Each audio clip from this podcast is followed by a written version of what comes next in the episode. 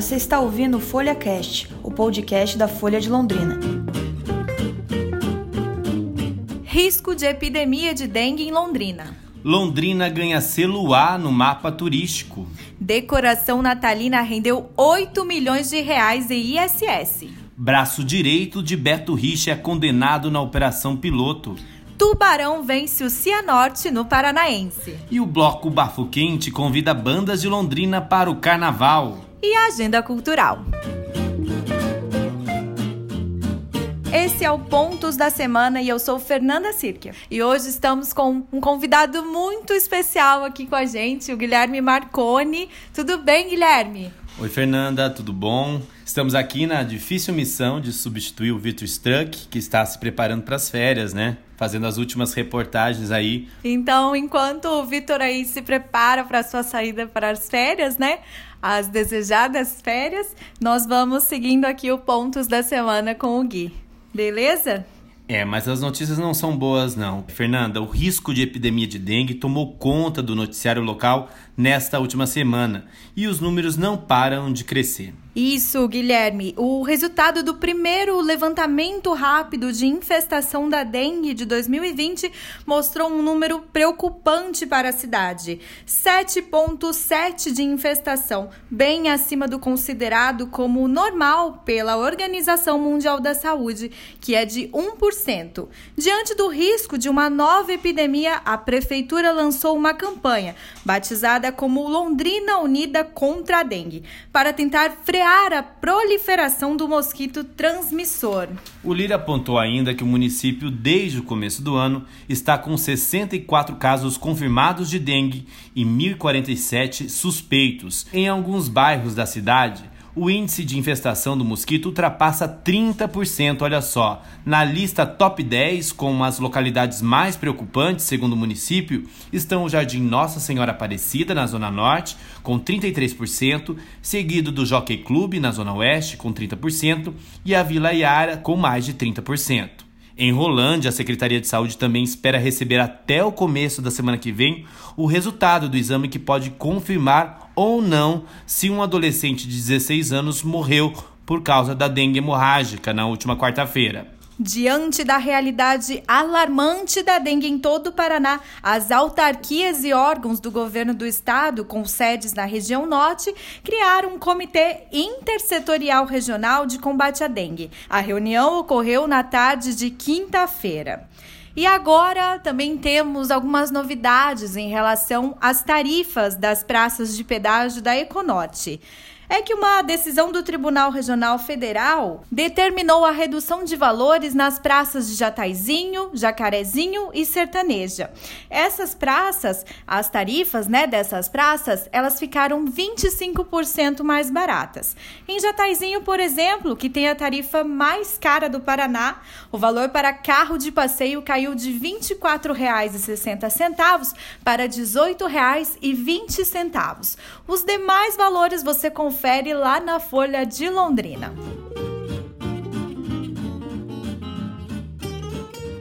E a boa notícia da semana vem no setor econômico, Fernanda. Londrina apresentou qualidade de atendimento no tripé hospedagem, restaurante e transporte e recebeu na manhã de quarta-feira o certificado que a levou na categoria A na classificação do mapa turístico brasileiro.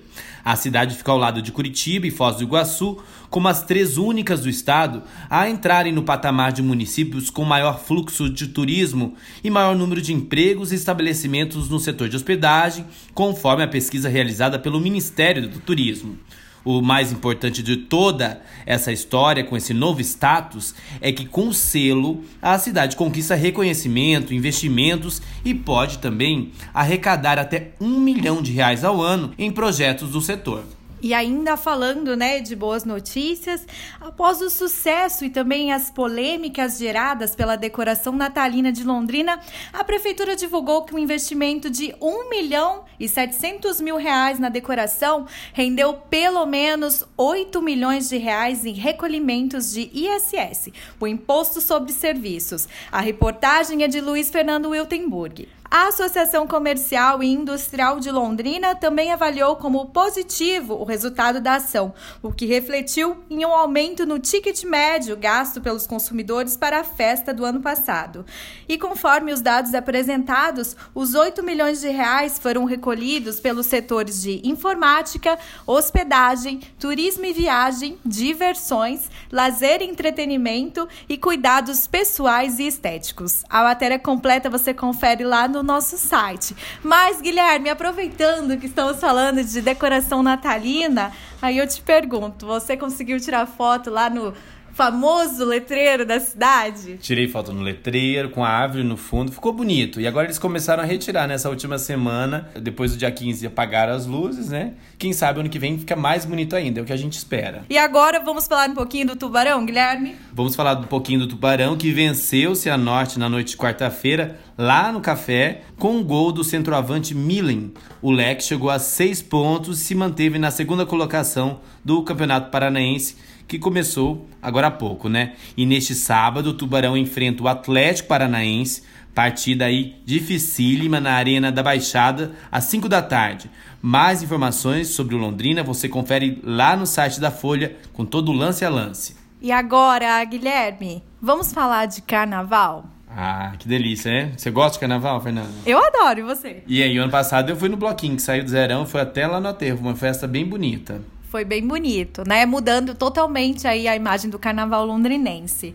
E o carnaval de rua deste ano promete ser ainda mais quente, né, que o ano passado. Isso porque em 2020 a programação será ampliada pela contratação de duas bandas de Londrina para dividirem o trio elétrico com o bloco Bafo Quente, o bloco anfitrião do carnaval de rua. O trio elétrico com bafo quente e as futuras atrações está previsto para o dia 23 de fevereiro e as bandas e grupos interessados em participar devem enviar um e-mail para o endereço bafoquente.produção@gmail.com até o dia 31 de janeiro. As orientações você encontra em nosso site.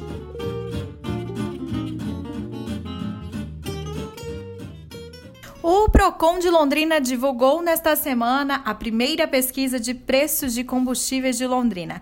E de acordo com este primeiro levantamento, a gasolina é encontrada até R$ 4,72 nos postos da cidade. O preço mínimo encontrado foi de R$ 4,28. O preço da gasolina comum teve um aumento de 0,13% em relação à última pesquisa divulgada no ano passado. Já em relação ao etanol, o valor médio encontrado foi de R$ 3,19, que corresponde a uma alta de 1,46%, também em comparação à última pesquisa de 2019. E conforme o coordenador do PROCON, Gustavo Richa, os preços em dezembro e janeiro podem ser considerados estáveis. Além disso, ele adiantou que houve uma redução na gasolina anunciada este mês pela Petrobras, o que pode impactar ainda mais na próxima pesquisa. Vamos falar um pouquinho de política, a minha área aqui na Folha de Londrina, Fer. Um dos homens fortes do ex-governador do Paraná, Beto Richa, o ex-chefe de gabinete Deonilson Roldo, foi condenado a 10 anos e 5 meses em regime inicial fechado, além de pagamento de multa pelos crimes de corrupção passiva e fraude à licitação. A sentença é do juiz federal substituto Paulo Sérgio Ribeiro, da 23ª Vara de Curitiba, é a primeira condenação no âmbito da Operação Piloto, um desmembramento da Lava Jato que investiga irregularidades na duplicação da PR 323. Conforme o Ministério Público Federal, ficou comprovado o pagamento de propina pela construtora a integrantes da gestão Tucana, no Paraná, para obter favores ilegais relacionados às famosas parcerias públicos-privadas da PR-323 entre os municípios Francisco Alves e Maringá, aqui no noroeste do estado. Ainda falando de política, Fernanda, você lembra da Operação Necrópole, deflagrada em outubro do ano passado em Biporã? Lembro sim, Guilherme. Aquela situação horrorosa que funcionários públicos e empresários foram pegos no esquema de venda de túmulos, né? E a história era tão absurda que a quadrilha retirava as ossadas dos cadáveres que eram removidas por coveiros com a ciência do diretor do cemitério e os túmulos eram revendidos para outras famílias. Os funcionários públicos passavam até o recibo da venda ilegal. Pois é, Fernanda, tem novidade neste caso. Nessa semana, a Folha noticiou em primeira mão que o Ministério Público do Paraná decidiu encaminhar ao Tribunal de Justiça o processo após o prefeito de Biporã, João Coloniese, ser citado por algumas testemunhas no curso da investigação. Apesar de não terem provas de que ele seria um beneficiário do esquema, ele poderá responder por omissão, segundo a promotoria. Como possui foro privilegiado por prerrogativa da função de prefeito, a denúncia só pode ser feita após essa avaliação do Tribunal de Justiça. O promotor Bruno Vagais, lá de Biporã, também pede o desmembramento deste processo para poder finalizar a denúncia criminal contra as 20 pessoas que foram é, indiciadas neste processo por concussão, vilipêndio a cadáver e também por formação de organização criminosa. Agora vamos falar da agenda cultural, a tão aguardada agenda cultural. E você que está ouvindo a gente já sabe o que vai fazer neste fim de semana? Bom, se você curte um rock, a banda Comets vai apresentar o tradicional Tributo Queen neste sábado lá no Bar Valentino. E na próxima quinta-feira, também no Valentino, será realizado o último show do Viva Elis 2020. Quem fecha a programação com chave de ouro é a cantora Carla Casarim.